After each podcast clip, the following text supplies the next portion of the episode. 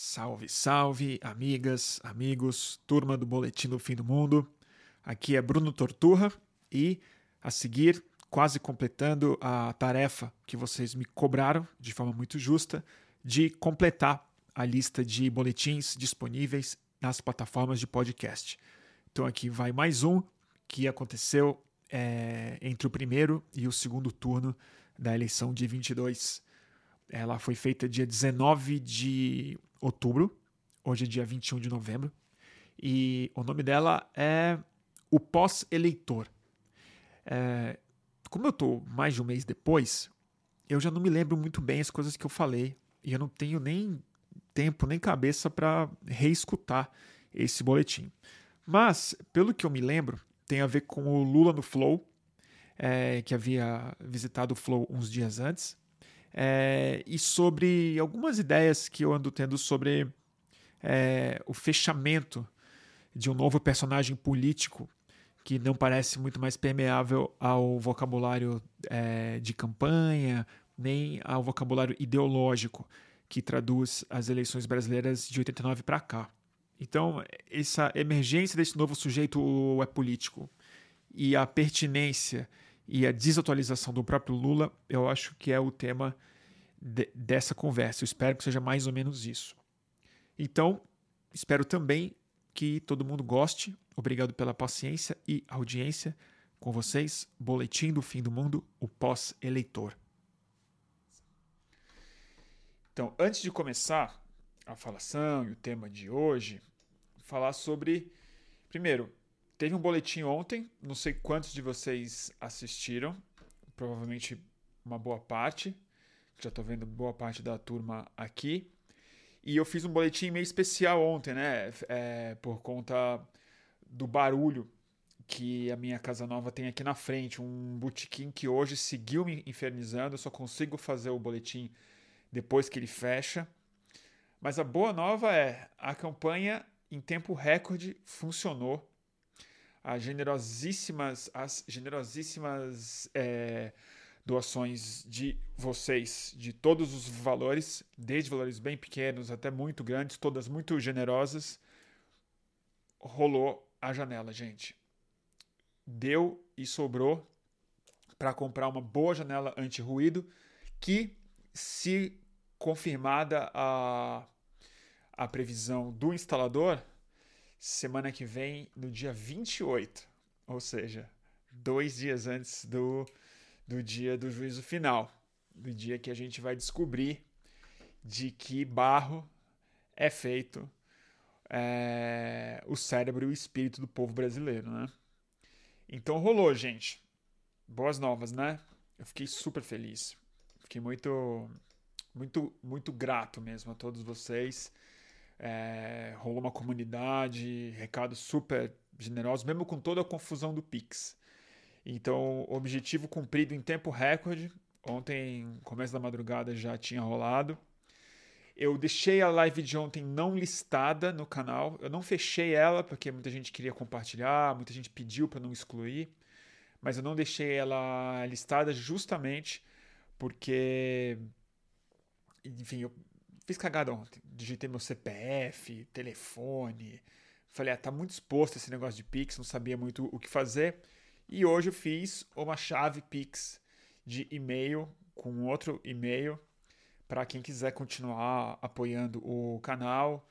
E mas é isso. Depois do depois de um dia tão bem sucedido, eu fico quase sem graça de botar o meu Pix aqui, mas ainda assim, quem quiser tá aqui, ó, estúdio.fluxo@gmail.com é, como agora Greg News está fora do ar, tô com o estúdio novo, pretendo continuar fazendo o boletim e outras coisas do fluxo com mais frequência e para isso ajudaria muito.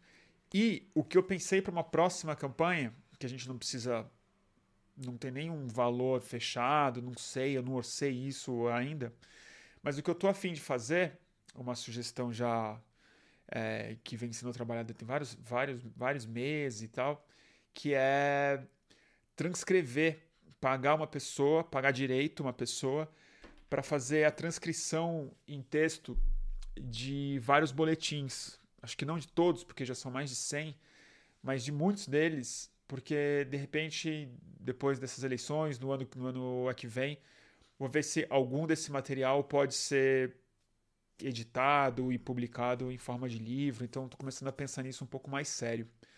Não que eu vá publicar o que eu falei, mas tendo isso no papel, vamos ver se sai algumas ideias que eu estou afim de começar a elaborar com mais tempo e de forma não tão improvisada quanto nos boletins. Então, quem quiser colaborar vai ajudar muito a que o, o boletim siga no ar, o Estúdio Fluxo siga e que eu tenha esse recurso para fazer, sei lá, um livro ou imprimir isso e botar isso para rodar de uma outra forma. Tá bom, turma? Então, vou deixar aqui. Se, se ficar muito chato esse pix aqui, vocês me falam e eu, eu, eu tiro. Mas vamos lá. É, de uma certa forma, essa live vai ser meio a continuação de ontem, porque não, não dá para ter uma ideia muito nova de ontem para é hoje. E como foi uma live um pouco truncada, não só por conta da coisa da campanha, mas ela caiu no meio, não resolvi o meu Pix, quis fazer uma coisa rápida.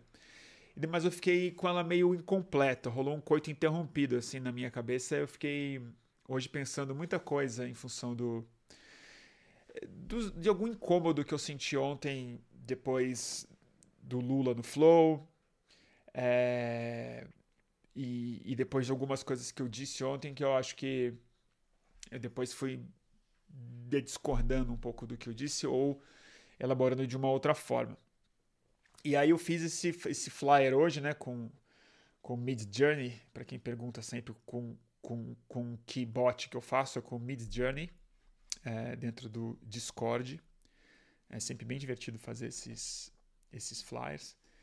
É, que é esse, esse eleitor aí, o pós-eleitor, essa figura humana dentro de um, de um capacete hermético e uma figura meio distorcida dentro.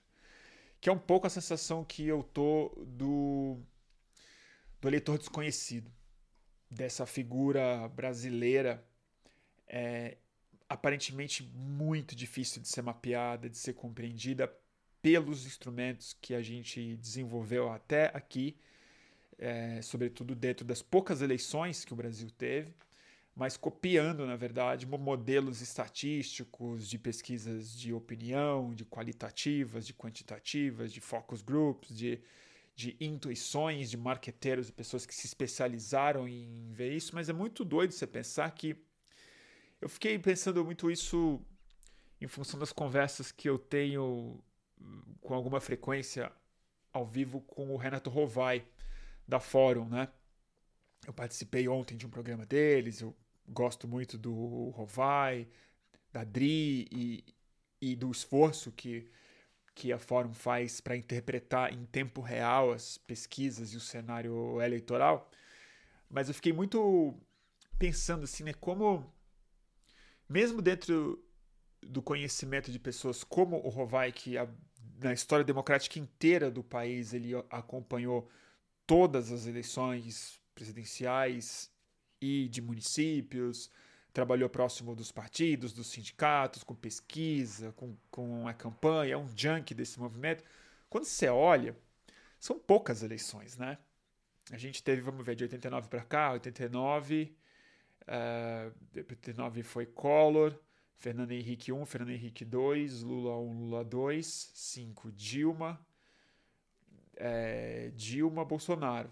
Oito eleições, né? Oito eleições presidenciais, é muito pouco. E, sei lá, o equivalente disso de prefeituras, não sei se oito, ou se sete ou se nove. Mas o fato é que, se você for olhar essas especializações, essas pessoas que são especialistas em eleições, elas tiveram oito campeonatos com intervalos de quatro anos entre eles. É muito menos do que Copas do Mundo. Então hoje a gente está até com, com a audiência até um pouco mais baixa do que o normal. Acho que em parte porque eu fiz boletim ontem, mas em parte porque muita gente me avisou que não ia ver o boletim hoje porque tem Corinthians e Flamengo e tal. Que são vários campeonatos ao ano, né? Tem tipo brasileiro, sei lá, Copa não sei das quantas, estadual e tal.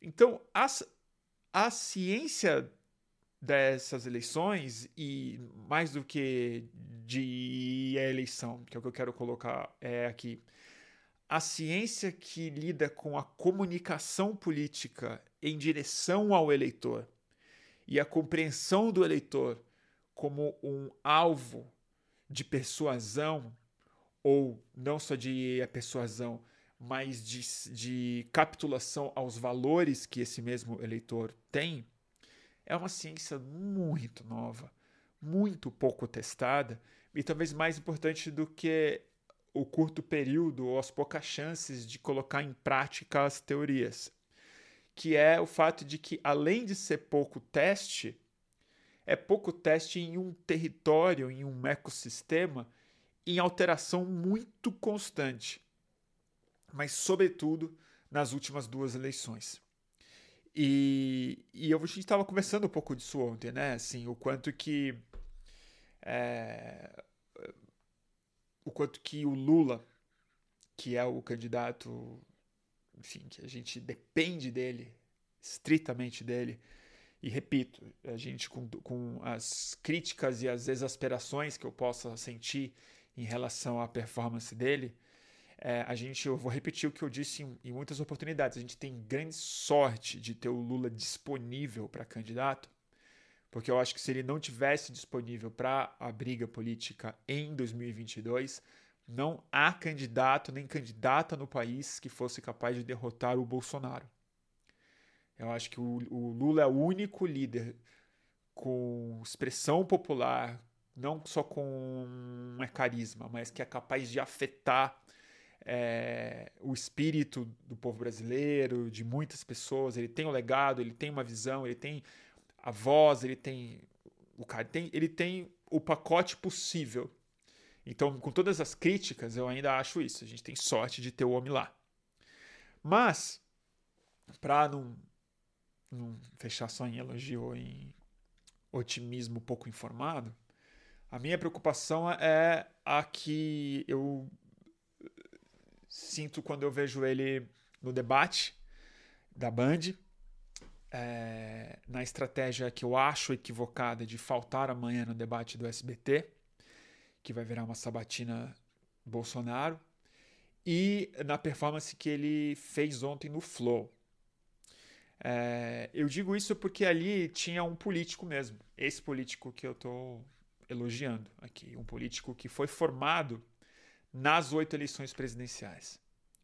Ele é o maior craque, que apesar de muitas derrotas, ele foi o cara que melhor teve performances nessas poucas Copas do Mundo políticas que o Brasil, nas Copas não do mundo, né, mas nessas grandes finais é, políticas que o Brasil teve desde a, desde a redemocratização. E, e eu falei ontem, falei no Rovai, falei algumas vezes o quanto que eu acho que o Lula precisa um pouco calibrar melhor a estratégia dele na hora que ele for confrontar o Bolsonaro nessas grandes e poucas oportunidades públicas de ele falar para fora da campanha dele. Ele não falar como um, um, candidato dentro do horário restrito ao PT na é, TV ou nas redes sociais de quem já o segue ou nas lives que ele vai fazer para a base dele. Então são poucos tiros que o, o Lula tem e acho que ele desperdiçou é, mais do que a gente poderia se dar o luxo nesses, nesses poucos dias de entre a Bandeirantes e o Flow ontem. É, mas onde eu quero chegar, estou me perdendo um pouco. Ah, nas pesquisas. É.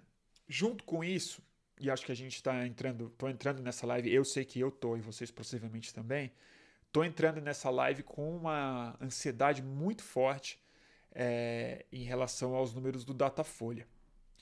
Eu não sou da turma que pouca gente, na verdade, que eu vi em pânico na rede social e eu vi muito mais gente tentando falar para não ter pânico e ainda com uma confiança quase que inabalável de que o cenário não está alterado, de que estamos num lugar de estabilidade que é para não ficar com muito medo. Eu não estou em pânico, mas eu não estou com essa. Eu não acho prudente e eu não acho lúcido e acho um pouco chocante, na verdade, é, que as pessoas é, fiquem tranquilas diante de um número como o do Datafolha. Primeiro, porque a gente já está vendo dentro do.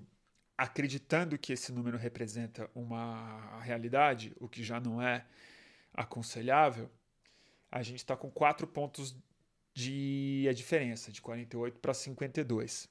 É uma distância muito incômoda de estar tá na frente. Né? Ela é melhor do que estar tá atrás, mas é no limite.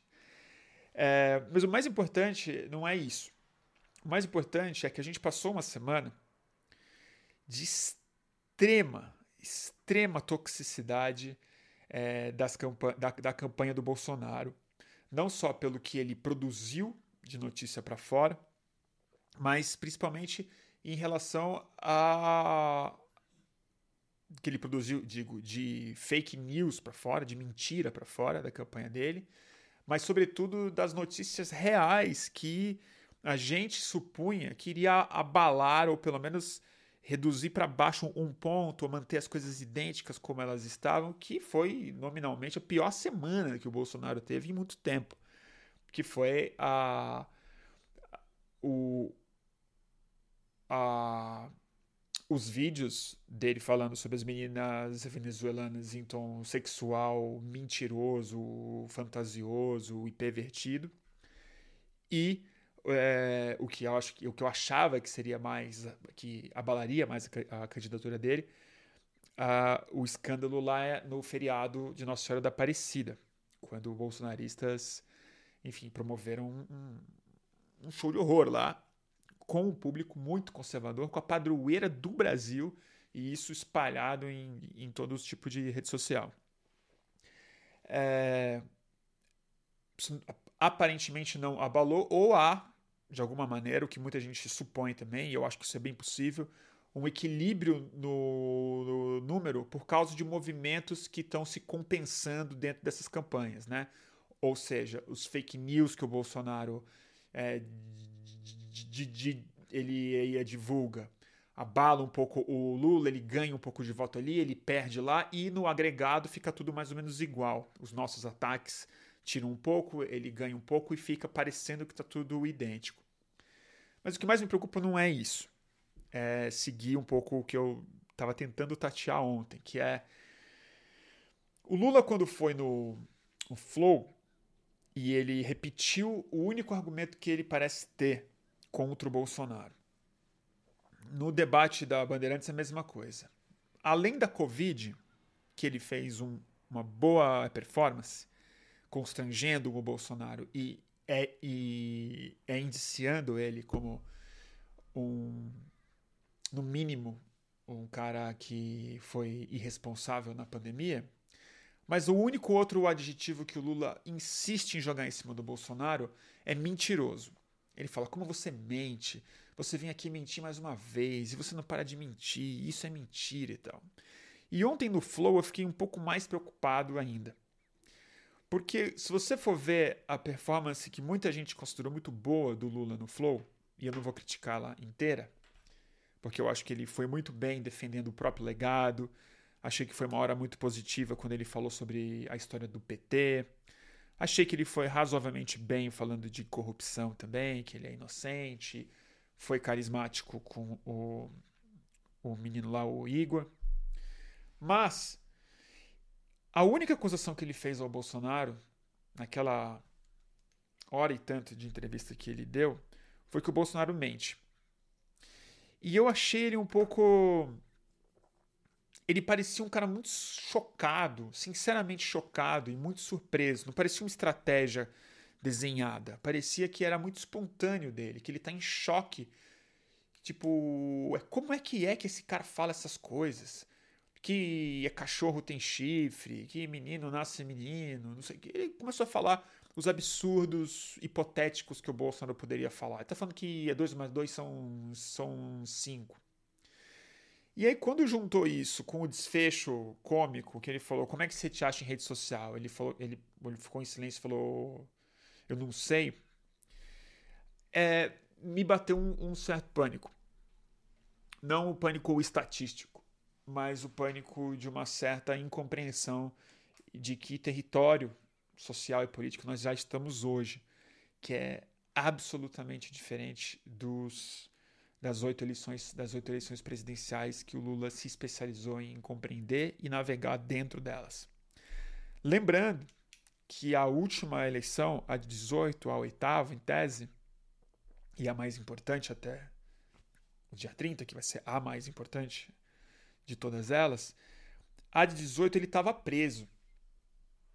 Então a análise que o Lula poderia ter feito daquela eleição, ela não só ela foi absolutamente distante da, da nova condição onde o debate estava se dando, das novas ferramentas, da rede social, da relativa novidade do fake news dentro da, da estrutura midiática brasileira, das análises que estavam sendo feitas, ele não tinha nenhuma TV para assistir isso direito.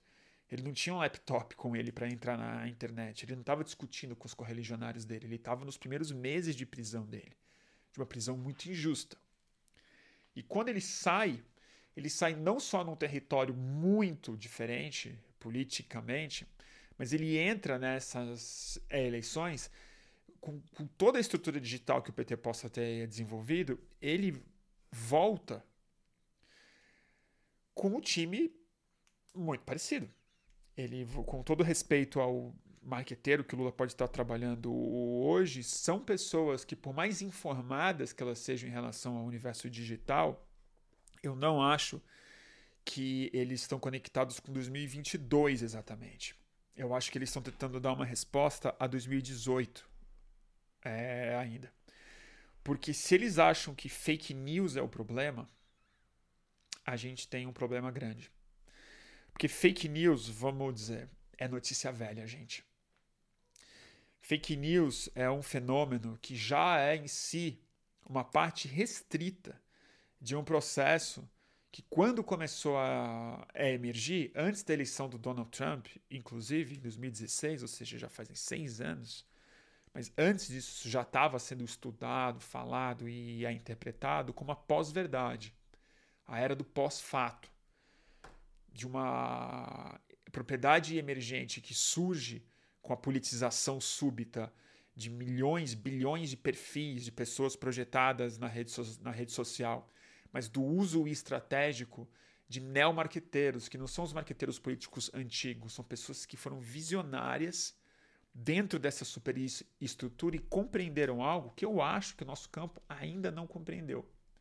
Que o que estava informação ali naquele momento, com fake news e com essas com Cambridge Analytica, que também já está datado, com Steve Bannon, que também está datado, está prestes a ser preso e tudo mais, mas aquela vanguarda que começou a produzir grandes resultados no Brexit, no Donald Trump, depois no Bolsonaro, mas que antes já vinha trabalhando de muitas formas, inclusive com mentiras em relação ao próprio é, Barack Obama, essas pessoas estavam produzindo um outro sujeito político. Só que essas coisas levam tempo. E a minha, o todo o meu ponto aqui hoje, da reflexão angustiada que eu estou tentando mapear dentro da minha cabeça mesmo, quer dizer, passou um tempo, pessoal. Seis anos não são seis dias. Entendeu? Dez anos não são dez meses. E, e, eu sempre insisto em usar, às vezes, os anos 60 como, como uma década referencial. Não porque ela tenha sido. Ela é uma década muito, muito, muito especial, sem dúvida, acho que todo mundo reconhece isso, mas é a década que eu mais me interessei na vida, mais estudei as relações políticas e, e culturais daqueles anos mágicos em que todo mundo que viveu, estudou, parece que o mundo mudou, né? É uma, tem o antes e depois de 68 na política, antes e depois de 67 na música, no amor livre, nas drogas, na arte, na forma de produzir cinema, é, na filosofia. Teve um grande choque cultural. É, e eu acho que ele, apesar dele ser sempre lido através dessas chaves clássicas da sociologia, eu acho que as, as análises mais interessantes sobre os anos 60 elas sempre se dão de maneira periférica sobre a relação das mudanças tecnológicas que permitiram grandes novos arroubos de comunicação e de produção cultural. É, não vou entrar nesse detalhe agora, mas o mais importante que eu queria dizer é: os anos 60 mesmo não foram nem 10 anos. A grande, o grande choque quando você vê da transformação do sujeito político, cultural, social, do sujeito psíquico, das expectativas, dos sonhos, das cores, de tudo que, que se formou uma nova subjetividade que tomou mesmo o mundo em grande medida, ela se deu em 4, 5 anos. Ela se deu de 63, 64 a 68, 9. Claro, já vinha acontecendo muita coisa antes, aconteceu muita coisa depois, anos 70 também foram muito decisivos. Mas, só para fazer uma analogia, o que a gente chama de anos 60 são 5 anos. Eu não acho exagero falar que os últimos 5, 6, 7 anos no mundo foram anos de uma revolução tão acelerada quanto, justamente por é, pela consolidação de novas estruturas tecnológicas de comunicação, de produção de conteúdo, mas sobretudo na revolução na construção de sujeitos, na construção de uma nova psique política. E essa psique política é profundamente diferente das últimas revoluções psíquicas que a gente sofreu é, nos anos 60, 70, ou mesmo 80 aqui no é Brasil. Sobretudo nos anos 80, é, aqui. Que é uma década muito interessante para a gente pensar sobre a construção dessa figura que eu acho que está desaparecendo no, no é Brasil, que é o que a gente chama de eleitor. Porque o, o eleitor brasileiro ele não emerge do mesmo jeito que o eleitor americano, o eleitor europeu, o eleitor das democracias liberais mais antigas e mais chamadas, até pela imprensa brasileira, de mais civilizadas. Essa semana eu escutei um cara na Globo News falando exatamente isso. Falou, não, porque aqui nós temos as. Porque nas democracias dos países é, civilizados é assim que, que funciona. Acho bem, bem sintomático que a gente ainda chama os Estados Unidos de um país mais civilizado do que o nosso, né? Bem, mas digressão à parte, essa figura do eleitor brasileiro que aparece nos anos 80, ele vem carregado com uma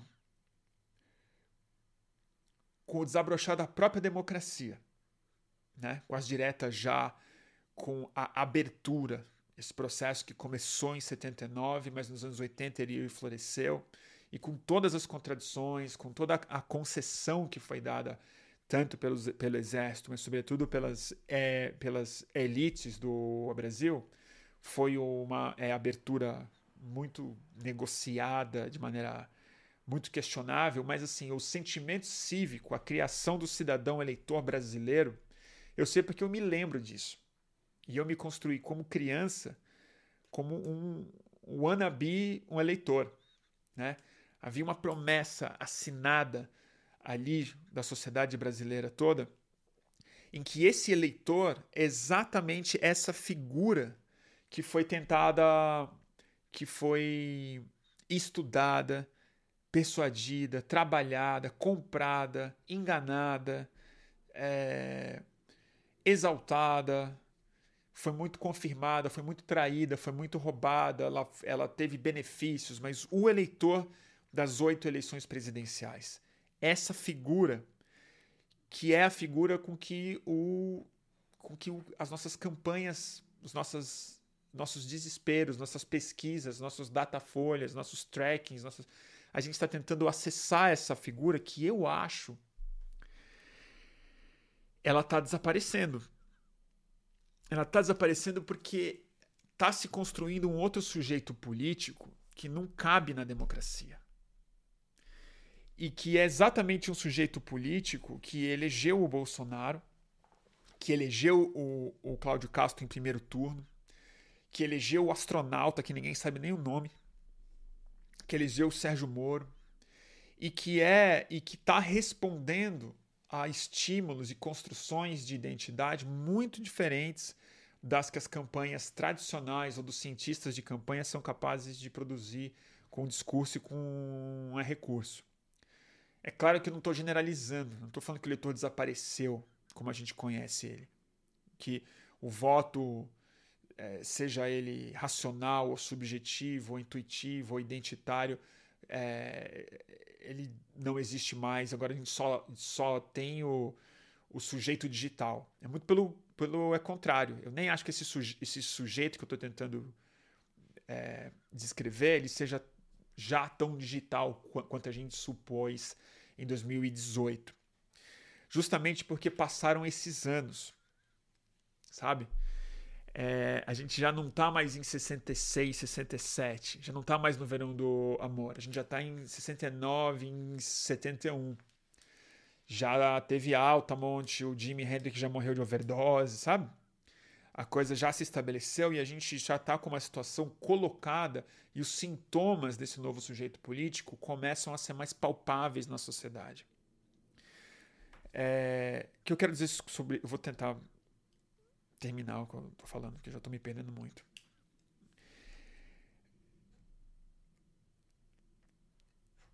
Eu não acho que fake news pós-fato, pós-verdade, já sejam termos capazes de definir o que a gente está passando aqui. Eu acho que a gente já está no pós-pós-verdade. A gente talvez já esteja entrando num período diferente mesmo. Que é. Que é o pós-mentira, tá? Não é nem o pós-verdade. É a pós-mentira, quase. Porque os fake news, a confusão da opinião com fato, essa fusão da opinião com o fato, ela foi maturando depois de anos com esse com essa explosão que aconteceu nos, há quatro, seis anos atrás, quando ela se institucionaliza, quando ela ganha musculatura no mundo objetivo, quando desapa, ela passa a ser canais de rádio, de TV e, e começam a formar não comunicadores, mas um vocabulário é coeso, um modelo de realidade é coesa, experiências de, de anos. É, isso vai alterando muito mais do que o calendário eleitoral e vai alterando o tipo de, de fusão entre experiência política e experiência é, vivida. Entre o que você. Entre a. Já, já não se trata mais de acreditar em notícias falsas ou em mentiras específicas. Não é mais mamadeira de, de piroca. As pessoas não são bebês mais. Elas não estão se. Vou dar um exemplo: a gente não fala mais de terra plana certo? A gente não fala mais de QAnon, certo? Por quê? Porque não é porque as pessoas acreditaram que a Terra é, é, é tipo redonda e falam, nossa, que viagem é, é aquilo lá. É porque o processo está mais complexo, está mais sutil. E ele já não admite coisas óbvias e coisas ridículas e coisas estapafúrdias rasas como a Terra plana ou o Partido Democrata e o PT é uma rede de pedófilos que comem criancinhas no, no, no, no porão de uma pizzaria. Agora a coisa está se enraizando, não só institucionalmente e financeiramente, mas está se enraizando na consciência e na construção de modelos de realidade diferentes que vão ficando mais sólidos, porque eles são confirmados com muito mais frequência do que nos períodos eleitorais, ou do que nos jingles de campanha, ou do que nesses períodos exaustivos em que os políticos se tornam subitamente os protagonistas da conversa pública. Porque, da mesma forma que a mídia, o jornalismo, os artistas foram perdendo os seus lugares de mediadores e de emissores, justamente porque os perfis foram tomando o lugar não só de receptor, mas de emissor também também de simulacros de artistas, de simulacros de influenciadores, de simulacros de personalidades famosas ou de celebridades, nos últimos anos foi se consolidando também o simulacro de que todo cidadão ele se tornou de alguma maneira um produtor de discurso é político full time. As suas relações digitais ou analógicas, mas sobretudo o seu diálogo interno começa a ter a leitura política e o que a gente chama de chamava de narrativa política já não é mais narrativa, começa a virar uma lente através da qual a pessoa enxerga o mundo inteiro. Então, não é que você está acreditando em mentiras. Você está num, você tá num universo que está com um filtro que tudo é ressignificado. A sua experiência é cotidiana, ela é ressignificada. E a gente não precisa nem supor isso em relação aos é, bolsonaristas. A gente pode sentir isso na gente mesmo. Eu sinto isso, infelizmente. Eu sempre me preocupei com política ali, ah, mas assim. Hoje eu ando na rua. A minha leitura ela é observando o próximo e o julgamento que eu faço dessas pessoas, ou a suposição, ou a leitura que eu faço, não o julgamento, mas a leitura que eu faço antes de julgar dos códigos estéticos, de como ela fala, de como ela anda, de como ela corta o cabelo, é é absolutamente é condicionado por uma lente que eu também carrego dentro do meu na, na frente do meu olho hoje em dia. E isso que eu me considero assim objetivamente mais lúcido do que os bolsonaristas, só por um motivo simples, nem né? uma questão ideológica, pura e simplesmente. É porque os caras eles estão num processo muito grave de de desconexão do, do mundo objetivo, né? Então, assim, existe uma dissonância tão profunda, tão profunda, que é o que após a verdade ensejava quando o termo foi é, criado, mas que novamente maturou-se tanto, ela está tão antiga, que ela já ela já não é mais compatível com o mundo objetivo. E com o mundo objetivo que eu estou falando não é do, das estatísticas econômicas e científicas, né? É, é, da pessoa não conseguir reconhecer na sua própria vida cotidiana, na piora da, da vida objetiva, no custo de vida, na sensação da própria saúde física e mental, na experiência de morte dos seus vizinhos, talvez dos seus parentes, da sua própria experiência de, de saúde dentro de uma pandemia de assistir o presidente falar, mas de alguma maneira essa realidade objetiva ela começou a se tornar mais condicionada por essa lente subjetiva do que é, do que o processo psíquico necessário, suponho eu, mesmo com todas as limitações da democracia e das campanhas sempre muito equivocadas e tal, mas se a gente não pode confiar num mínimo de compromisso é, entre a realidade objetiva da experiência desse, desse é, indivíduo, se a realidade objetiva não tiver pelo menos em compasso com a realidade subjetiva que essa pessoa é capaz de construir, a democracia não vai funcionar direito. E a minha sensação é que as campanhas não estão conseguindo falar, as campanhas do nosso campo não estão conseguindo falar, não estão conseguindo penetrar nesse astronauta, nesse cidadão invisível, porque ele não é compreensível também massificadamente. Ele não é divisível em categorias. Porque eu acho que a característica talvez principal, e aí não culpo só é, a política em relação a esse processo, mas acho que a tecnologia tem muito a ver com é isso. A, a hiperinformação, né? esse mercado de. A, é, a hiperestimulação é informativa. Que por, desde, desde a história, desde a experiência, do começo da experiência é, humana, mas na nossa experiência de vida mesmo, dos adultos, dos mais velhos principalmente, né? É, a gente foi, a gente aprendeu a absorver informação dentro de canos estreitos, através de escassez e tal, e subitamente nosso cérebro, nosso olho, nossa cognição foi massacrada por uma quantidade não só absurda de é, informação, mas uma quantidade absurda de informação hiperindividualizada. E é esse calo informativo que se forma, essa incapacidade de produzir realidades minimamente é, muito gago. compartilháveis. É... Ah, me perdi, me perdi. Mas que, que produz esse, esse sujeito dentro de um capacete fechado. Porque, cara, ver o.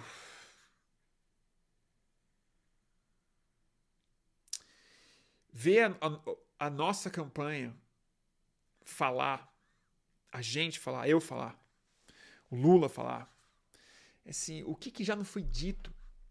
Qual é o jingle que falta? Qual é o slogan que não foi articulado? E a minha sensação é que o Bolsonaro e a extrema-direita no mundo, por mil condições, ela é a única que está na vanguarda desses afetos. Ela está conseguindo penetrar para dentro do capacete das pessoas. E acho que a grande disputa do segundo turno, no dia 30, e que vai ser dividida muito próximo de 50%, não tenho muita dúvida disso. É... E a sociedade brasileira vai estar cindida nesse lugar. Ela é bem mais do que o Lula e o Bolsonaro, ela é bem mais do que o fascismo e a democracia, que são as polarizações que estão colocadas de maneira muito clara na política, né? É, entre a direita e a centro-esquerda, entre a extrema-direita e a centro-esquerda, entre a coalizão democrática e, e a ruptura, entre a Amazônia de pé e, e entre o povo brasileiro e, e as suas elites e tal, mas eu acho que a polarização, que é outra palavra datada e gasta já, mas a disputa do segundo turno vai ser entre um eleitorado que ainda é capaz de relacionar a realidade objetiva com a sua subjetividade e um outro sujeito político que está emergindo, que tem a sua subjetividade como a tirana da observação do mundo objetivo. É uma lente espessa demais para você conseguir estar em contato com o mundo externo. E essa câmera de eco, que também é outro termo repetido, bolha, que é outro termo que não faz muito sentido, já está velho. Mas eu acho que são coisas que vão se formando em torno de sujeitos políticos para o qual o nosso modo de pensar campanha e, e, eleição e democracia e diálogo coletivo e organização não não é compatível. A gente não tem um sistema político para lidar com esse sujeito político. Eu acho. E, e não é exatamente que alguém colocou aqui, né? Não tem conversa com nazi. Pois é. Com nazi não tem mesmo, né? Mas o que, que você vai fazer com 50% do seu povo? Né? Que votou no nazi. Depois de quatro anos de nazi no poder esse sujeito, ele é nazi, muitos são. Historicamente, você pode até falar que ele. Do, do futuro, você pode falar era nazi, igual na Alemanha. Quando você olha para trás, você vê aquele monte de alemão com o braço estendido, votando no Adolf Hitler, aprovando a campanha. Eu não fico, né? A gente não fica sofisticando essa análise muito assim no genérico, né? A gente fala, era um bando de nazi, que bom que caiu a bomba em cima deles, né? Mas quando a gente está vivo e tendo que disputar o mesmo país, a mesma lei, o mesmo orçamento, o mesmo bioma, o mesmo planeta, a gente precisa entender isso de alguma outra forma. E aí é isso. A gente está vendo a hiperfragmentação das microbolhas do Bolsonaro, né, dos, dos grupos onde ele vai fazendo promessas diferentes. Então, a fanatização dos evangélicos também é um processo muito interessante de ser acompanhado. Trágico, mas bem interessante de ser acompanhado. Olha lá, o cara aqui, ó, volta 22 e não sou nazi. É sim, é que você não entendeu o que você é, Neto. Entendeu? Mas eu já vou te tirar daqui, cara. Entendeu? Porque a, a radicalização, a fanatização dos evangélicos no Brasil, cara, ela também cumpre esse, esse, esse processo do espaço temporal que eu estou falando. O evangélico de hoje não é o mesmo evangélico de seis anos atrás. Não é o mesmo evangélico de 15 anos atrás. Existe um processo de radicalização acontecendo em vários campos, em vários e vários e vários campos. E ele é um sujeito político diferente. Ele já não vota como um eleitor. Ele não vai às urnas com o mesmo sentimento que um tucano ia em 2006, 2002, 2010. Ele não vai com o mesmo sentimento de um eleitor do, do Serra ou do Lula ou do Plínio de Arruda Sampaio, ou do Brizola, ou do Maluf. Ele vai com o sentimento de um, de um exercício, de uma missão que totaliza e, e, e é, organiza uma parte cada vez mais decisiva da sua experiência subjetiva. Porque o bolsonarismo, a extrema, extrema direita e a identidade agro, a identidade evangélica, a identidade patriótica, a identidade do clube de tiro, esses caras, essa eles começaram a isso começa a ser o centro da vida dessas pessoas nas interações muito cotidianas. Começa a organizar a vida dessas pessoas.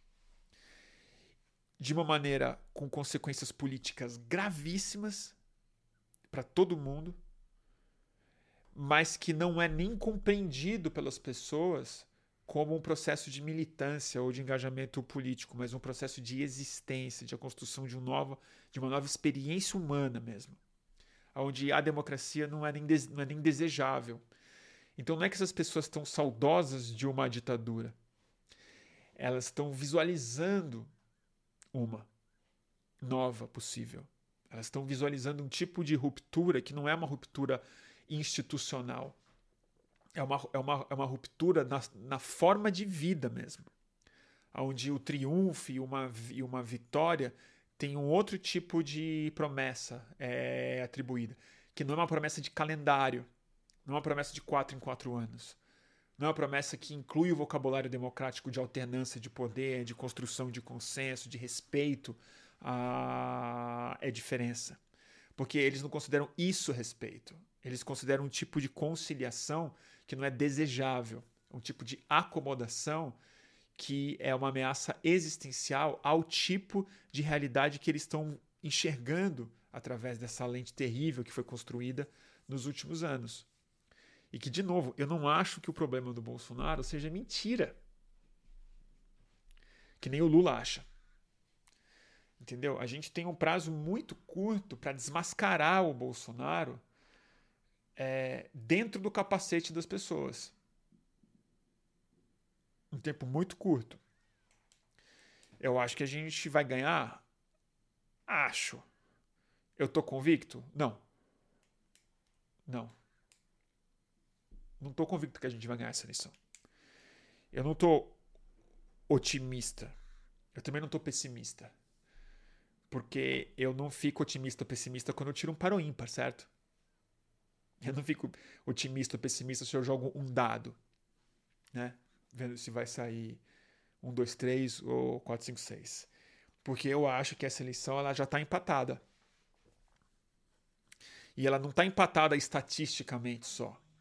Ela está empatada no sentido de travada. Ela tem um, uma, ela tem um choque de modelos de realidade em que a gente tem uma margem muito curta, muito curta, de pouquíssimos pontos que ainda que o capacete ainda não fechou de algumas pessoas.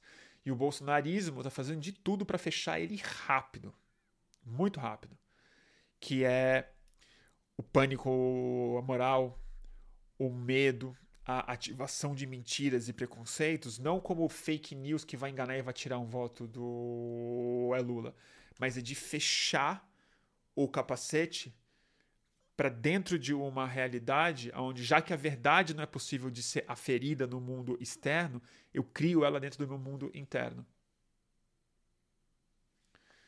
Sei lá, acho que não estou fazendo muito sentido hoje, acho que foi muito prolixo, né? Não sei. Viajei? Deixa eu ler um pouco de comentário. Pera aí.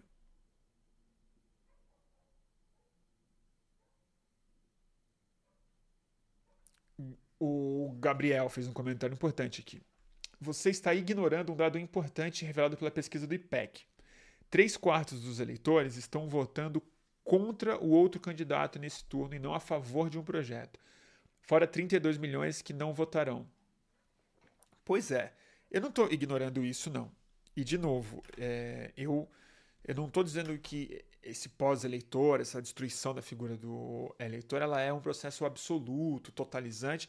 Nem que eu estou certo, estou falando, tá? Amanhã eu posso achar que eu tô, que eu viajei, que eu chega a uma outra, uma outra conclusão, ou o que via de regra acontece, falo, putz, isso é nenhuma novidade, isso aí sempre existiu, já tem não sei quantas pessoas já falaram disso nos anos, nos anos 15, sei lá, entendeu?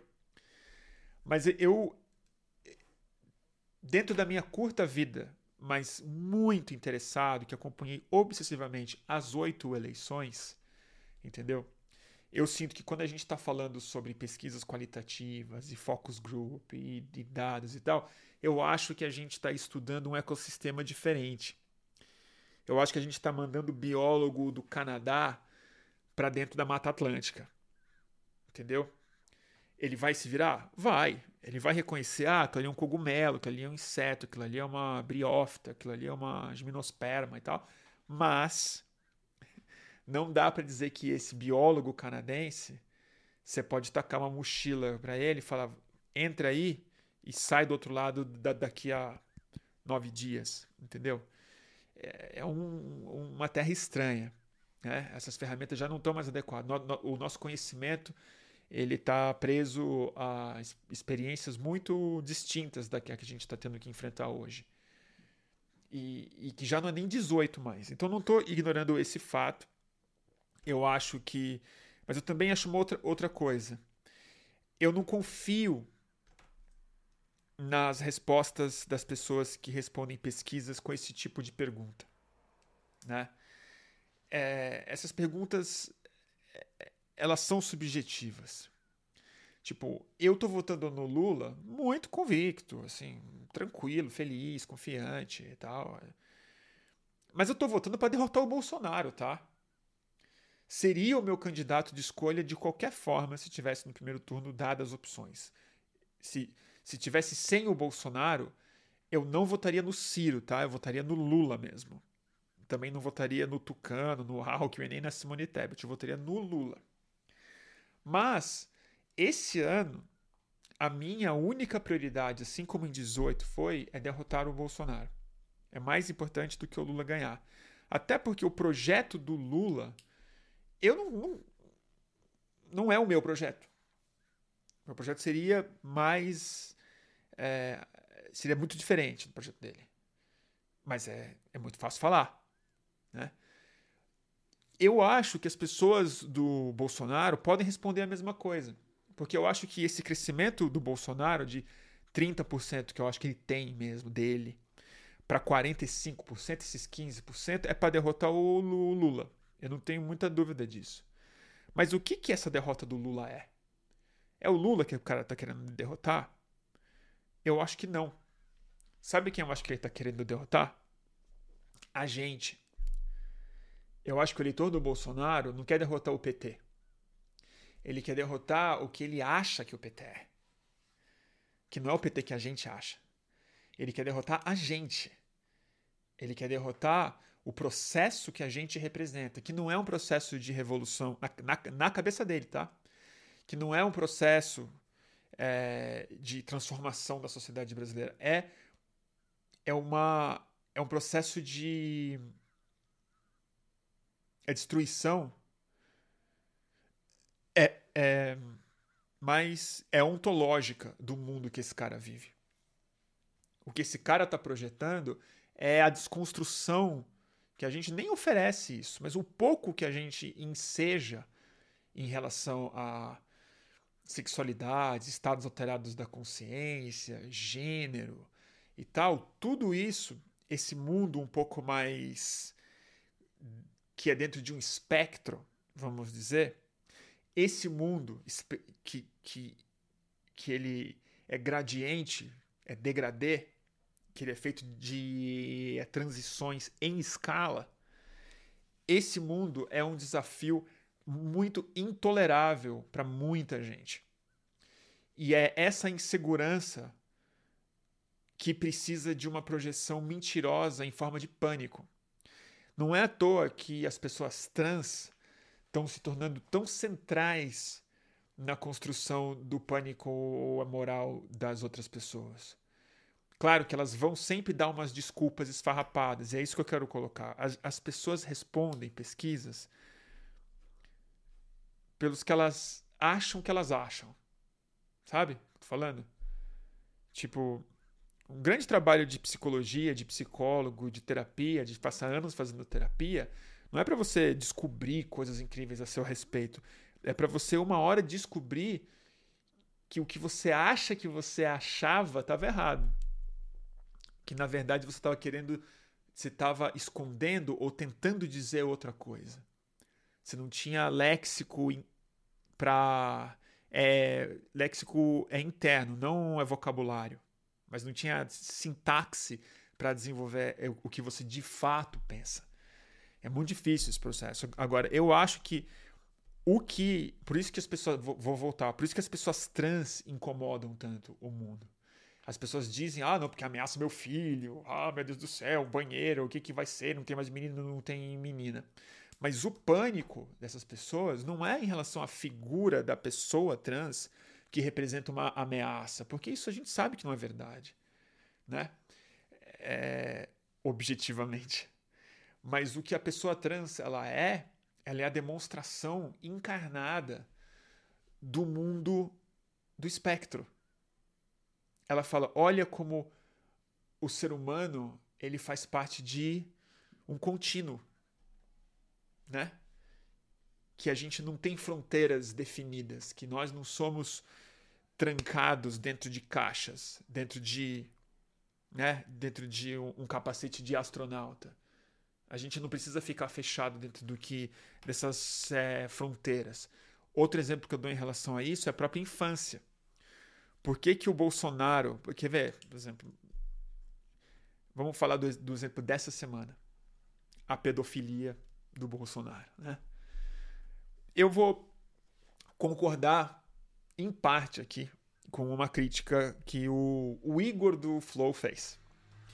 Eu, Bruno, vou afirmar aqui que o Bolsonaro é pedófilo? Não. Eu não acho que o Bolsonaro é, provou-se um pedófilo. Tá? Pelo comentário que de fato ele fez. Mas o que, que ele de fato fez, eu acho? Ele cometeu um, ele cometeu uma fala que ela define exatamente o que eu quero colocar. Quando ele vê uma menina de 14 anos maquiada, maquiada e arrumadinha, expressão dele, o que, que o Bolsonaro entende? Ela cruzou a fronteira da sexualidade. Porque para o Bolsonaro, assim como para um patriarca da Idade Média, entendeu? Para um boçal do século XIX, mas o mundo, mesmo os não boçais do século XIX, as regras humanas do século XIX, elas eram exatamente esse locus de fronteiras muito claras. Ou seja, uma menina ela não pode usar batom, porque quando ela usa batom, ela já debutou. Então antes tinha uma debutância, quer dizer, tinha um, uma data que o pai e a mãe falavam: a partir de agora você pode pôr um vestido e a partir de agora você pode se tornar um objeto de desejo aos olhos alheios. Mas a gente sabe que a vida não é assim. Do mesmo jeito que uma menina de 14 anos ela é uma criança ainda, uma menina de 14 anos ela está começando a ter sexualidade. Por isso que precisa, entre outras coisas, de educação sexual, de formação. Só que a sexualidade dela ainda está dentro de um gradiente, de um espectro muito longo até ela se tornar uma mulher autônoma, segura do, do que ela quer. Então, essa sexualidade dessa menina, que ela vai experimentar com roupa, com cabelo, com meninos fazendo é, paquera, se sentindo insegura, vendo foto e tal, ela é para aquele universo. E a gente reconhece que essas fronteiras não são definidas, que é um gradiente, existe um espectro entre uma criancinha e uma, e uma mulher. Essa fronteira, o Bolsonaro precisa que seja uma fronteira definida. E o homem brasileiro médio também concorda com isso. E muita mulher fanatizada também concorda com isso. Ou seja, para o Bolsonaro, se a menina de 14 anos botou batom e um vestido de uma moça um pouco mais velha, tá arrumadinha, pintou um clima. Porque aí já está legitimada a fronteira, ela já cruzou a fronteira da sexualidade.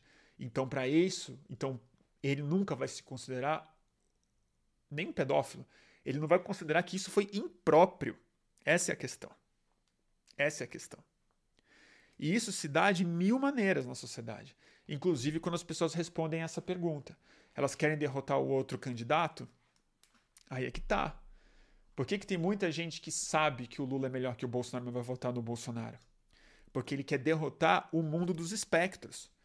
Ele quer derrotar o mundo que está falando calma. Existem outras formas de ser brasileiro. Existem outras formas de ser homem, de ser trabalhador, de ser. Né? Eu acho muito complicado.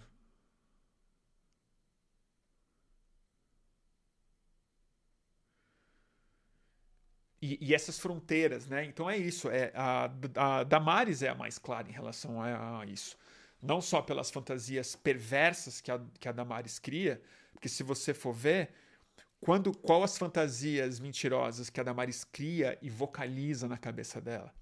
Não são de meninas de 14, 15 anos, é de bebê, bebê, arranca dente, né? Esse tipo de coisa. Mas quando ela fala das é, fronteiras, elas são muito claras. Azul e rosa, bem e mal. Essa guerra é espiritual, não é uma guerra política. Então é, o, o, o problema é exatamente esse. A gente não está lidando com uma ideologia de direita clássica.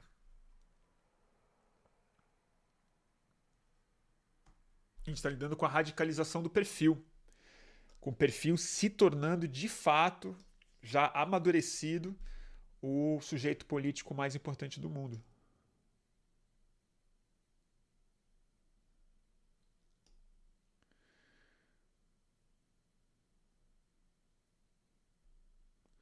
Deixa eu ler o superchat, não tem nenhum superchat.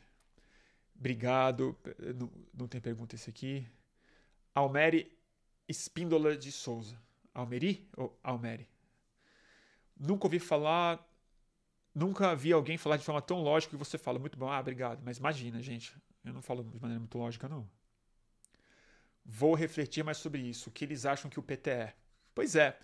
Eu lembro de uma entrevista que eu fiz. Ela está disponível até no Estúdio Fluxo, no, no canal é, andando na greve dos na greve dos pior, naquela semana da greve dos caminhoneiros em 2018 é, eu fui para rua e teve uma uma carreata de vans escolares. Muito interessante aquela esse esse vídeo mesmo muito interessante. E tem uma senhora que apareceu lá na Paulista toda de verde amarelo e lantejoula uma bolsonarista arrumada mesmo meses antes da eleição. E ela falou, assim, tipo, que ela estava contra o comunismo. E o Temer já era presidente, já, claro, né, já havia dado o golpe em 16. E ela começou a falar que o Temer era comunista. Eu assim, mas como assim o Temer é comunista? Perguntando para ela. Não, porque o Temer é comunista. E aí eu fui me engajar com ela assim, falei, mas vem cá, o que é comunismo para a senhora? Ah, comunista, sabe o que é comunismo e tal? Eu falei, não, o que, que qual a, o que, que a senhora considera comunismo? O que, que é comunismo? Aí ela tentou responder, aí ela parou, ficou assim, ela falou: É isso aqui. Isso aqui é comunismo, olha só. E aí ela apontou para a Vida Paulista e, e, fez assim: ó, Isso é o comunismo. E para mim aquilo não demonstrou ignorância histórica, porque evidentemente que a mulher não ia me dar uma resposta ah, o comunismo é o sistema final depois da Revolução Socialista, onde os trabalhadores tomam os meios de produção e depois se autogovernam de maneira. Não, né? Ela falou: comunismo é isso aqui. Ela estava na frente da Fiesp falando isso: comunismo é isso daqui. E ela não foi uma resposta ignorante. Foi uma resposta dentro do capacete. Foi a, a lente estava instalada na frente dela. Ela estava uniformizada já, de lantejola verde amarela e camisa da seleção. Porque o que, que ela tinha na cabeça dela? O comunismo é tudo que está errado. O comunismo é esse mundo que ela quer acabar. Então, tudo que você quer acabar, assim, no sentido da zona, do, da ameaça, que ela, que ela falava muito de roubo, de ameaça, que nos anos 70 ela podia andar de um lugar para o outro e não era roubada e tal. Tudo, toda a, a é, inadequação dela, todas as coisas que ela não é capaz de compreender, toda a complexidade do mundo que precisa ser simplificada numa tradução num nome muito simples para você falar é contra isso que eu sou contra. O comunismo é historicamente muito bem trabalhado para ser esse fantasma. O Manifesto Comunista começa como um fantasma, né? um espectro rumo da Europa, o espectro do comunismo. É... Mas mais importante do que isso, existe inclu inclusive, sobretudo, uma razão semântica para é isso. Porque o comunismo ele é o sistema comunitário, ele é o sistema do comum, ele é o sistema do, do coletivo, do vamos juntos.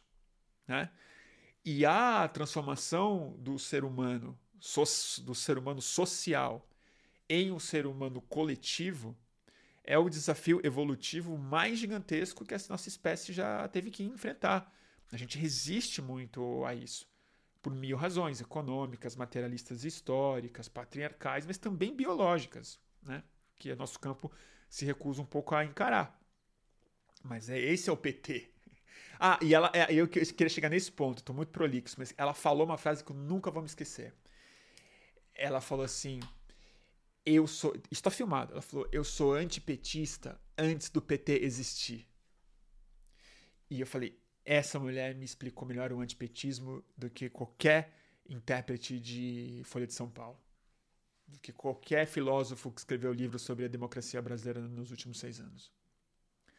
Porque ela falou: eu odeio o PT antes do PT existir. Perfeitamente.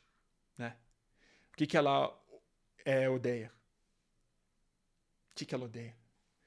Ela odeia a organização dos é, trabalhadores. Ela odeia os sindicalistas com os professores e os padres. Ela odeia o processo democrático. Não.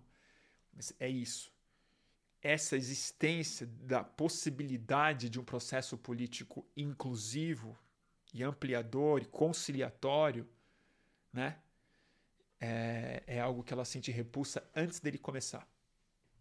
E é isso que para isso que serve psicanálise.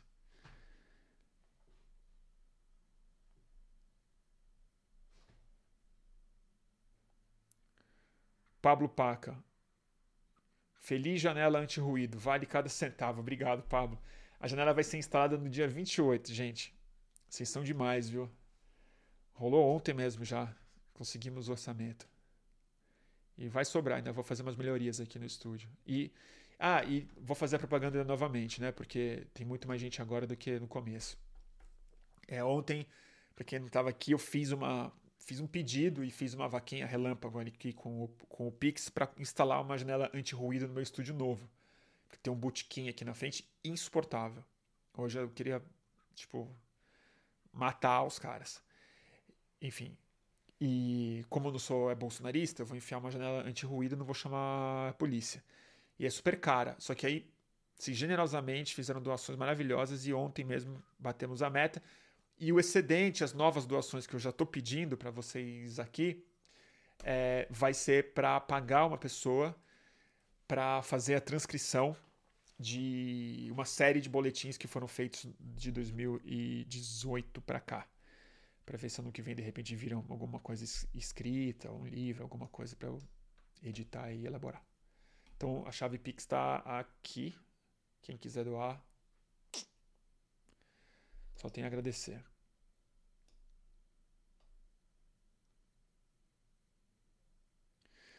Marco Pedro. Obrigado pela doação, Marco. Se você olhar o trabalho de radicalização da base do Ciro, faz todo sentido. Pois é.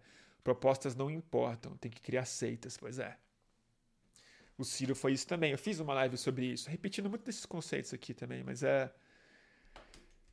É, é a estabilização de uma certa insegurança dentro da complexidade, né? Dessas mudanças ontológicas mesmo. E acho que o Ciro produziu muito isso.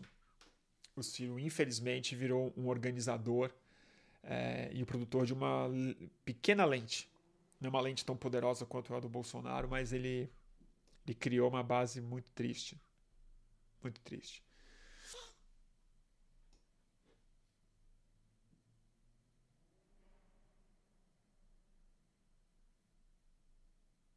Vamos ver aqui. Deixa eu ler mais comentários de vocês. Marco Pedro, obrigado pela doação, Marco. Para eles, comunismo é o contraditório. Eu não sei se é o contraditório, viu, Marco?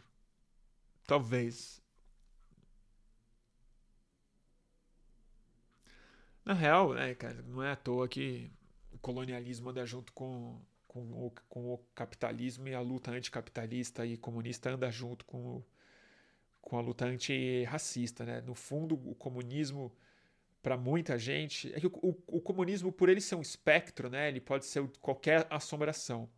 No Brasil, para uma classe média branca e tal, ele tem aspectos racistas muito enormes, né? Então, o comunismo, no fim das contas, ele é o fantasma de uma tirania que nunca virá, mas justamente para evitar que os trabalhadores do campo tenham terra, que os trabalhadores da é, indústria tenham casa, que as empregadas domésticas tenham direitos e que o povo brasileiro finalmente possa se, se assumir como tal, né? Ser o povo dessa terra mesmo aqui e tal.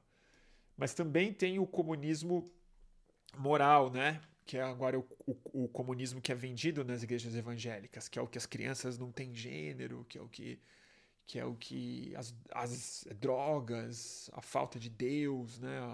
o fim das igrejas e tal. E, e a gente cai nesse lugar terrível, né? Que para se provar não comunista, que de fato Lula nunca foi, não é, nunca será, nem o PT, apesar de ter tido muitos comunistas dentro, nunca foi um partido comunista de verdade, foi um partido trabalhista nos seus melhores momentos, social-democrata trabalhista de centro-esquerda. É, o PT é, hoje está capitulado para provar que não é comunista, né? Então, assim, é, hoje é isso. Hoje o Lula foi fazer um culto evangélico, escreveu uma carta reacion... uma carta capitulando para os valores reacionários da igreja evangélica, falando sobre, é, sobre pautas teológicas in... inegociáveis já no Brasil do ponto de vista político hoje, para ver se não perde mais votos, não perde a, tipo, a eleição. E toma uma benção na cabeça de uma criança com a mão posta para cima, assim. Eu acho triste, acho muito triste. Mas é o comunismo para muita gente é o fechamento de igreja. O comunismo para muita gente é o controle do YouTube, como pro Igor ontem do Flow. né? Então o comunismo ele é um coringa. Ele é o coringa é, do baralho do pânico das pessoas. Sendo que é, é louco isso, né? Porque se você for olhar de maneira mais fria, o capitalismo foi a força, foi o sistema que mais produziu exatamente isso, né? Assim, o, o, não tem nenhuma força que destruiu tanto o poder espiritual, organizador das próprias igrejas do que o capitalismo, né? Ele foi, ele realmente assim, ele, ele tomou o poder das igrejas em tempo recorde, né? Ele fechou muito mais igreja é, e ele perverteu a, a religião, inclusive em, em, modelos de negócio também capitalistas e é competitivos e não mais monopolistas. Né? Ele também se diversificou dentro das próprias igrejas. Ele também acomodificou é, sexo, sexualidade, todas as coisas que a gente atribui ao comunismo como né, perversão e tal. Não tem nada mais devasso no sentido moral do que o capitalismo, né? Que pega o dinheiro e faz ele ser o protagonista de todas as outras atividades humanas que não necessariamente precisariam ser exercidas sem ele, né? Aliás, é com ele ou a partir dele. Mas é isso. O capitalismo ele é a, a maior dessas lentes, né? Que é fácil falar, ah, não, os bolsonaristas estão dentro desse capacete e tal, mas não tem nenhuma lente mais forte do que a do, do, que a do, a do próprio capitalismo, né? Que a gente, a, mesmo sabendo, mesmo reconhecendo que ele não é compatível mais com o mundo natural, com a objetividade biológica do mundo, A gente segue fechado com o capitalismo e, e esperando o mundo acabar, né? A Lilian Lubochinski, obrigado pela doação. Bruno, você acendeu a luz da escuridão que nos ameaça. Valeu demais, cara. Valeu você por, pela paciência. Lívia Fogaça fez um comentário muito bom. Ainda bem que você lembrou, Lívia. Sim. Bruno, concordo que a política tenha um efeito subjetivo, sempre teve, verdade. Mas essa análise não ignora o efeito material do uso do dinheiro da máquina pública pelo Bolsonaro nas eleições. Por enquanto eu ignorei, né? Eu sei. Eu sei que tem. É que eu, eu. Vamos lá. Certamente tem efeito. E novamente, eu não estou dizendo que essa minha explicação, que é banguela, capenga, provavelmente errada também, que ela explica o processo. Isso não é, não é uma charada que tem uma resposta. Isso também está em jogo, isso que você colocou. Mas isso também está combinado com isso que eu estou falando. Porque produzir essa subjetividade custa muito dinheiro. Então, claro, tem auxílio emergencial, tem empréstimo da caixa, tem mas ele vem dentro de uma construção do mesmo sujeito. Ele não vem através. Não é compra de voto, não é voto de cabresto. Não é República do Café com Leite. Não é tipo, ó, vota em mim senão acaba o benefício, tá? Não é isso. Ele está construindo um sujeito político diferente através do conceito que ele vende através do benefício. Né? Que é, é o que ele chama de liberdade toma aqui um troco, sabe lá de onde esse dinheiro virá, toma aqui esse, esse troco e você é livre para fazer o que você quiser com isso. Para comprar a gasolina caríssima, para pagar uma conta de luz, a, é, a capachã, é, não acho o adjetivo, para, enfim, para dar para o seu pastor, para fazer homeschooling, para fazer isso aí, cara. O, o mundo eh, dessa dessa o mundo anticomunista, anticomunitário, o mundo em que nada é comum, que nada pertence a todos, tudo é privado, tudo é individual, tudo é competitivo e tudo tem no fim das contas a morte como o como a nota de corte real da sociedade, né? Onde ele te dá um, um troco e, e não te vacina né? E, e toca para selva, que aliás, diga-se, é o, é, é, o, é o grito de guerra do exército brasileiro. Então, eu sei, Lívia, que com certeza sempre teve o efeito subjetivo, sempre teve tudo. É, não é nenhuma novidade, inteira novidade, uma coisa original que está acontecendo hoje, muito menos o que eu estou falando, mas é uma questão de de qual processo está sendo priorizado e que tipo de cristalização desse processo está acontecendo hoje. E para mim o mais importante, não estou falando sobre o futuro, eu estou falando sobre os próximos 11 dias. Que é o seguinte: a gente precisa rapidamente calibrar pelo menos parte do nosso discurso e da nossa estratégia, sobretudo a campanha do PT, para dar conta um pouco desse pós-eleitor, desse sujeito político que não está respondendo mais às campanhas, que não se emociona mais com o Lula lá. O teto bateu. Quem faz o L já fez. Agora a gente está lidando com medo, pânico, construção de, de modelos de realidade hiperindividualizados, do hiperindivíduo, dessa pessoa que socialmente é muito mais uma projeção digital do que um sujeito do mundo físico, que é esse trabalhador que pensa, o que, que um trabalhador de aplicativo é? Ele é um, uma, ele é um operador de uma máquina autônomo, ele é dono não do meio de produção, mas da ferramenta dele, né? Mas como o sujeito é, social, esse cara, ele é um perfil. Ele é uma fotinha no meu aplicativo, no dele. Ele é uma rota no mapinha digital. Ele é um algoritmo que ganha de acordo com uma bolsa minuto a minuto. Se chove na cidade, ele ganha um pouco mais. Então, ele vai sair mais de forma mais insalubre. Então, ele é um sujeito político muito diferente porque ele é um trabalhador muito diferente. O evangélico de hoje, ele é um evangélico muito diferente do evangélico que ele era há uns 10 anos atrás, em grande parte porque ele também é um perfil, porque ele também é um pastor, porque ele também ora em público, porque ele também é, é impactado por, é, por mensagens que ele recebe, ele repete, e que depois de seis anos, sete anos, que é tudo que eu quero falar aqui hoje, dez anos, a gente não pode ler esse processo com os mesmos livros que foram escritos há dez, seis anos atrás. Porque o vocabulário precisa mudar, porque já não faz mais sentido falar em mentira e fake news, que é o que o Lula acha que está sendo vítima. Ele não está sendo vítima de fake news, ele está sendo vítima de obsolescência programada. Programada no computador, inclusive, mas é obsolescência. Que eu não acho que ele tá. Eu ainda acho que ele vai ganhar, pode muito bem ganhar. Não chamaria o Lula mais de favorito, porque eu acho que a gente está já numa situação de, assim, o jogo está aberto, né? Tipo, tem dois, é, a gente não sabe quem, quem, quem vai ganhar. E, e é nesse sentido que eu tô falando aqui as minhas coisas. Hum.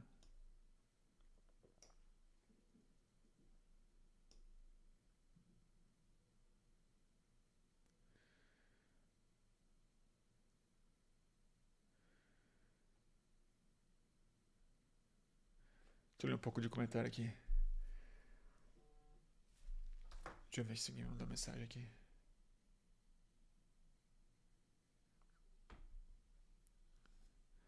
Tá bom, gente. Ó, o Hélio Faria. Obrigado pela doação, Hélio. Você tá onde, Hélio? Que dinheiro é esse aqui? Deixa eu pesquisar. Que loucura essas moedas que vocês dão de vez em quando. Deixa eu ver. Currency. Ah, peso uruguaio. Ah, que legal. Você tá no Uruguai? Vamos ler o comentário. Hélio Faria. Acho que o comunismo pró anti acho que o comunismo para o antipetista médio é um coletivo de fatores que essas pessoas entendem serem decisivos pelo fracasso delas. As cotas, ricos, risco de demissão por ser racista, homofóbico, etc. É verdade. É, é, é um pouco isso, né? Cara, eu acho que faz sentido o que você está falando, mas é isso. Eu acho que comunismo é qualquer coisa, cara. Eu, eu lembro daquela mulher. Assim, o que é comunismo? Comunismo é isso aqui, ó. Comunismo. Na frente da Fiesp, cara.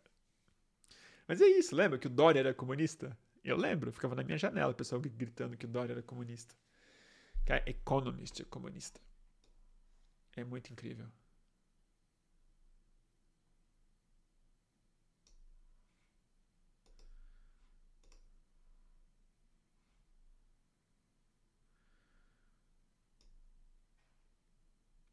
Deixa eu ver aqui. Tá bom, gente? O Lico pergunta. Obrigado pela doação, Lico. Isso aqui é Libra, né? Pounds. Bruno, de onde você acha que vai vir a próxima liderança de esquerda? Flávio Dino? Depende. Se o Lula ganha, o Flávio Dino, acho que ele é um pole position, sim. Ele está muito bem colocado. Acho uma figura fantástica, assim. Muito... Fala bem, tem leitura perfeita. Norte, o, Nordeste. Tem um... Muito bom. Flávio Dino, eu defendo ele como futuro, mas depende do Lula ganhar. Bolsonaro ganhando, eu não tenho a menor ideia do que vai acontecer com a esquerda brasileira. Não consigo nem arriscar. Porque eu acho que o ambiente vai ficar tão difícil, tão fechado, tão deprimente. Não acho que vai ter eleição viável para a esquerda em muito tempo, porque se tiver eleição, e acho que até terá, ela vai ser totalmente fechada para o nosso campo. Vai ser impossível ganhar uma eleição. Assim como na Hungria, na Polônia, nos regimes de extrema direita que costumam se reeleger. Como o Trump está preparando a, a, a volta dele, já é com uma estrutura de roubo de eleição pronta. Ele está elegendo agora, nessas eleições de meio termo, uma bancada de deputados e de correligionários nos estados que vão fiscalizar as próprias eleições, que vão ser assim golpistas mesmo, muito diferente de 2020. Aí eu não sei o que vai acontecer com a esquerda. Que tipo de radicalidade vai aparecer ou não. Se virar do movimento ambiental, que talvez precise vir, porque eu acho que a única fronteira de oposição real ao Bolsonaro viável será o, o, a crise climática e, a, e o imperativo de reorganizar a luta social através de justiça climática e tudo mais. Mas eu acho que o Flávio Dino tem um baita futuro. O Lula ganhando. O Lula não ganhando, não consigo garantir nada. Paulo Antônio Rico. Meu superchat passou batido. Pô, espero que não tenha passado. Espero que seja esse, que não tenha passado o outro. Obrigado pela doação, Paulo. Meu superchat passou batido, mas o que estou observando aqui no Maranhão é que o lulismo, junto com ele o PT, está renascendo no sertão. Olha que bom nas comunidades mais longínquas, onde não tem sindicato, universidade, nada. Olha que maravilha. Que bom depoimento. Está no Maranhão? Que bom.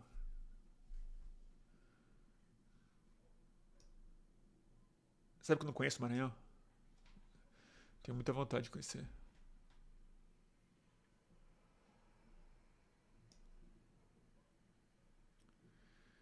Vamos ver aqui. Débora, obrigado pela doação muito generosa também.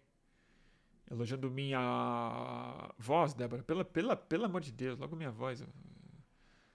Gago, paca. Obrigado pelo, pelas palavras e pelo superchat.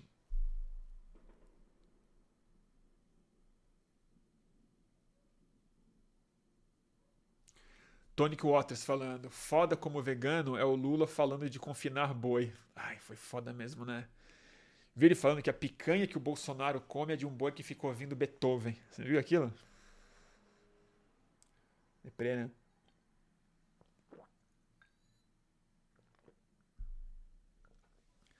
Gol do Corinthians, é isso? Antônio Linhares. Bruno, você acha que o Lula deveria anunciar no ministro da Economia? Acho que faria a menor diferença, gente. É a menor diferença. Pode anunciar se quiser tentar. Tô, não, tô, não, não, não, tô nem aí. É, eu acho que ele não vai anunciar. Porque a real é que o ministro da Economia vai depender um pouco dos resultados dos estados. Porque eu acho que, por exemplo, ele está vendo se ele vai ter que chamar alguém como é que ele vai compor esse ministério, como é que se a vitória dele virá, como ela virá, se o Haddad vai ganhar ou não vai São Paulo. Porque é isso, o Haddad é ministro se não ganhar São Paulo. Acho difícil ele ganhar São Paulo. Bem difícil. É mais difícil o Haddad ganhar São Paulo do que o Bolsonaro Brasil. Eu acho. Infelizmente, né? Vocês sabem disso. Sabe a depressão que eu vou sentir com o Tarcísio, governador de São Paulo. Mas eu, eu não vou mentir pra, pra, não vou mentir para vocês.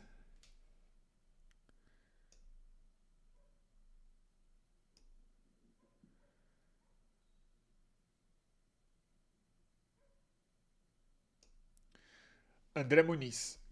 Obrigado pela doação, André. Vou ler seu comentário. Caros, vamos pensar nos votos estimulados. 49 e 45. Em comparação à última, Lula deixou na mesma e Bozo oscilou um. Lula não perdeu voto. Ânimo. É, gente não tem escolha. Gente não pode, claro, não, longe de desanimar, é o contrário, tem que trabalhar mais, tem que radicalizar agora na campanha, mas, mas o, o meu. A minha questão é a seguinte: não é ânimo só. É ânimo para quê? É tipo, a gente tem que ser extremamente lúcido como disse o Safatli hoje, tipo, vai ser na lupa. É catar voto na lupa. Então a gente vai ter que ser muito tático. O Lula não pode perder mais oportunidades, não pode ir com essa confiança toda. Tem que ir com sangue no zóio, não com medo. Tem que sangue no zóio. Mas é. Não pode entrar, tipo, achando que, que o amor vai vencer o ódio. Vinícius, obrigado pela doação. Comunismo é qualquer coisa com valores da Revolução Francesa para essa gente. Pode crer, né?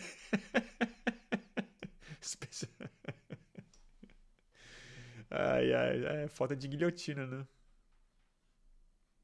Falando em Revolução Francesa, né? Robespierrezinho. Morreu guilhotinado depois, né? Não sei. Posso estar errado.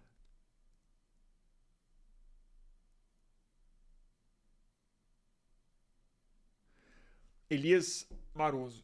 Em Porto Alegre, criamos um folheto para distribuir nos pontos de ônibus, focado em trabalhadores não polarizados e indecisos. Vale para qualquer cidade, o acesso é livre. Posta o link no chat? Posta. Que bom que você fez esse material, Elias. Manda sim. Ó, tem um Minion aqui, ó, o Alcides José de Castro. Vamos bloquear.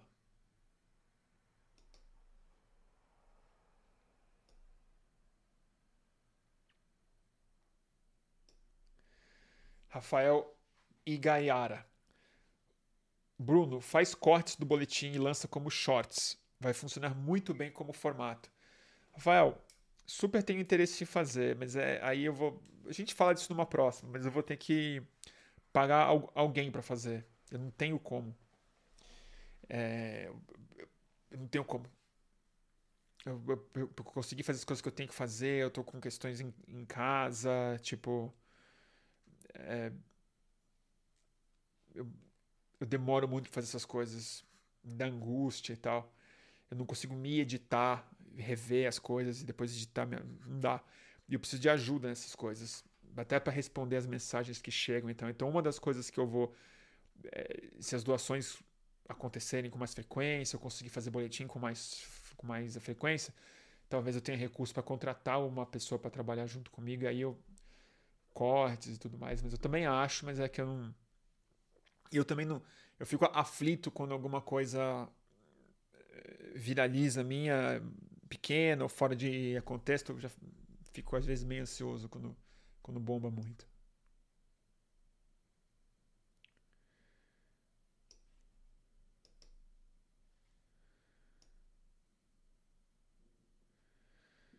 Bruno, você vai abrir a ideia de um livro do boletim para crowdfunding? Por enquanto, eu estou pedindo doação para pagar a transcrição do, do material. Eu acho que tem editora que se, que se interessa. Eu já tive eh, uma proposta, assim, uma editora muito legal que falou: pô, se você quiser fazer com a gente, vamos fazer e tal. Mas eu tenho que parar e fazer. E eu prefiro, antes de, de assinar alguma coisa, eu prefiro ter o material independente de um editor para ler e para ver o que, que faz com isso. Porque eu não quero também pegar um adiantamento de uma editora e depois ver que não tem um livro, que tem que fazer outra coisa, e aí, aí tem que devolver o dinheiro, e aí uma complicação. Então eu, eu prefiro ter um recurso, mesmo que menor, para é, dar para uma pessoa fazer esse trabalho de a transcrição, e aí, aí eu, sei lá, passo um, um tempo lendo e, e, e vejo se faz sentido. Lucas Berredo. Obrigado pela doação. Bruno, pode soar controverso, mas a verdade é que tenho achado o Lula um pouco anacrônico nas últimas entrevistas. E não é pela idade, ele parece cansado às vezes. Lucas, eu também acho. É, primeiro, o cansaço, eu acho assim. Eu acho ele de um vigor impressionante.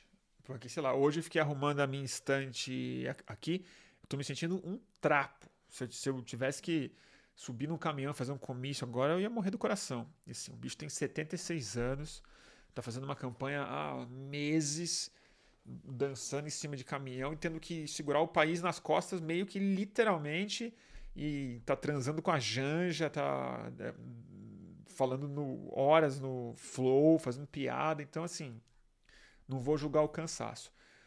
O que eu vou criticar e julgar, concordar com você. Ele tá bem anacrônico.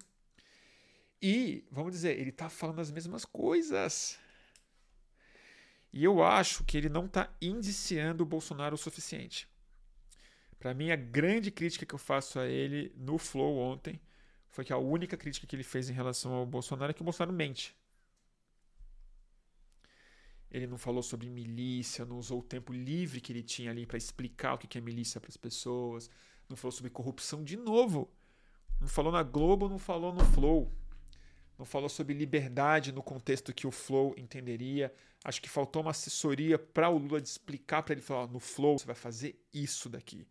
E o que ele foi fazer no Flow foi falar que o Bolsonaro mente. E aí o Igor veio com a resposta muito despolitizada, mas uma resposta que ela intuitivamente ela fala com o senso comum brasileiro, que é todo ele falou, mas todo político mente. O Lula, não, não é verdade. Só que não vai convencer ninguém falando que não é verdade que todo político não mente. O que ele tinha que ter falado é uma outra coisa, né? E lá no Flow, por exemplo, porra, tem mil questões ali, cara. É coisa do nazismo. O monarca foi afastado por causa de defender um partido nazista. Ele podia ter muito bem ter falado, uma frase que podia estar no, na pauta dele. Falando assim: olha, o rapaz foi afastado aqui porque defendeu a existência de um partido nazista no, no Brasil. Não vou nem falar disso, se é liberdade de expressão, mas o que a gente precisa falar é que talvez já exista um partido meio nazista no Brasil, que é o partido bolsonarista. Todo nazista vota nele. Essas coisas, o Lula tinha que ter produzido esses fatos políticos. E ele não está conseguindo produzir, eu acho. E o André pergunta, obrigado pela doação também, André. O que você acha dessas 184 novas inserções ganhas? Uma maravilha. Achei ótimo. Achei o mínimo. Achei bem melhor do que indenização, multa. Tipo, toma essa aí e vamos desmentir o Bolsonaro com o tempo dele. É o que precisa.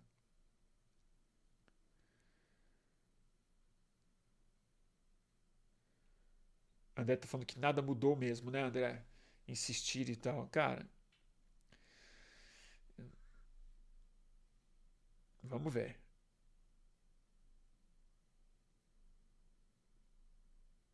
Está falando aqui, o RML está falando que a assessoria do Lula é muito ruim. Eu não acho que é muito ruim, não, gente. Eu também, assim, de novo, falei isso ontem e falo hoje novamente. Papagaiar é fácil. É fácil ficar aqui a gente dando palpite tal. Eu não queria estar no papel dos assessores do Lula, tá? Eu não, não ia aguentar estar com ele lá falando assim, faz isso, fala aquilo, fala aquilo. São cálculos, são limitações, são é, estratégias, hipóteses, muito difícil. É, o papel nosso é falar, criticar, não sei o quê, mas eu não acho que o Lula está mal assessorado.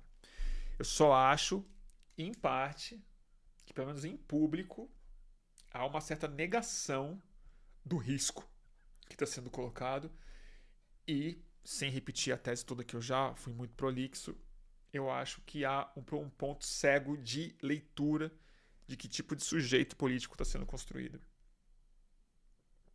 Só isso. Bruno, pergunta Rafael e, e Gaiara. Já leu Bateson? Nunca li Bateson. Batson, Bateson, nunca li.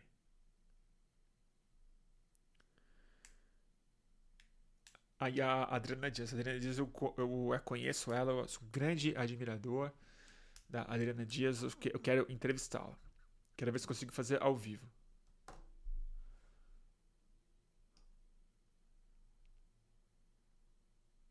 Tá bom, gente?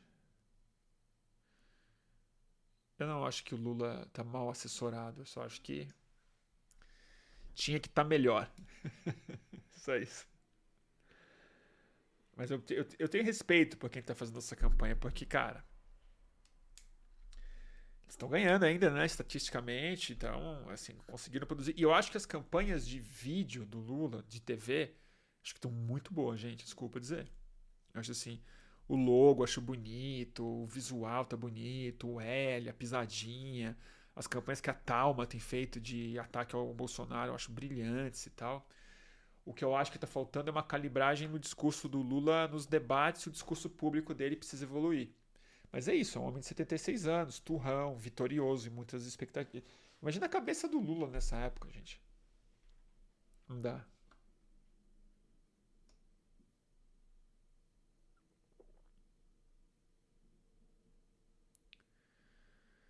Tá bom, gente?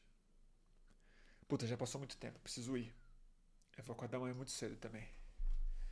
Tá bom, pessoal? Então, agradecer demais a todo mundo que é, colaborou, todo mundo que assistiu, na verdade, é, agradeço mesmo. Todas as doações de qualquer valor são sempre muito generosas, fazem toda a diferença do mundo, não só financeira, mas também é, profissional, assim, dá, dá muita, muito, muito, muito importante mesmo, assim, para isso eu conseguir fazer isso virar mais um trabalho mais, mais fixo mesmo. E depois das eleições, é, vamos ter que conversar bastante. Espero muito, tô, tô trabalhando para que o Lula ganhe, para que a gente possa ter conversas mais edificantes, né? e, e vamos nessa. Tá bom, gente? Então. Então tá, deixa eu ver se vai ter algum último superchat aqui. Acho que não. Tá bom, pessoal? Então a gente se fala. Eu não vou poder fazer live nos próximos dias. Ah, eu fiz hoje também uma para agradecer a janela que vai rolar, né? É, então na semana que vem vai ser instalada. E, mas também porque eu não vou poder fazer live até segunda-feira, eu acho. Mas eu falei com o Alessandro e com o Greg hoje, vamos ver se dá certo. Amanhã talvez tenha calma urgente. Tava marcado, mas eu não vou conseguir fazer à noite, 8 e meia, que era o horário marcado. Eu vou tentar puxar para mais cedo. Então, se eles puderem fazer tipo 7 da noite, 6, 6 e meia, aí eu posso fazer. E aí, se tudo der certo, eu aviso vocês. Amanhã há chance de ter um calma urgente no fim da tarde. Tá bom, turma? Então, vamos lá. Beijo no coração. Boa noite, Brasil. Faz o L aí e vambora.